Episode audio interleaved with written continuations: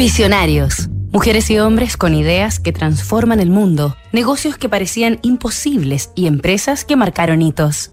Mi único mérito es amar mi profesión. Pep Guardiola. La innovación estratégica. A comienzos del siglo XXI, era habitual escuchar a especialistas y entendidos afirmar con toda convicción que en el fútbol ya estaba todo inventado. Sistemas ultraofensivos como el fútbol total de la naranja mecánica holandesa, superdefensivos y de contragolpe como el catenaccio italiano, el espectacular jogo bonito de Brasil y los tradicionales esquemas con tres o cuatro defensores.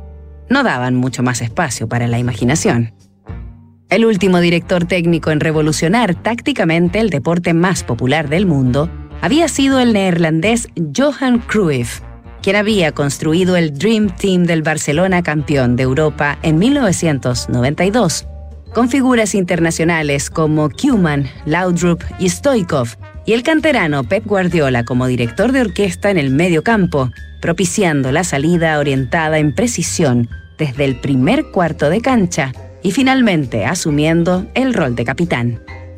Pero para el año 2007 habían pasado ya 15 años desde aquel revolucionario equipo por lo que muchos pensaban que en el fútbol ya estaba todo visto.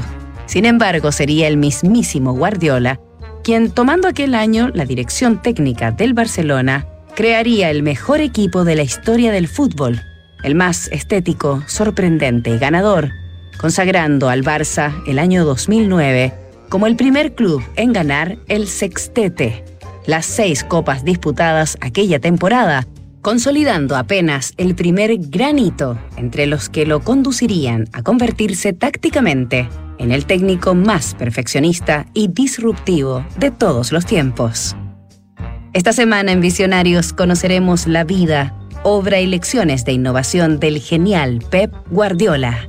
Nos reencontramos mañana tras sus primeros pasos.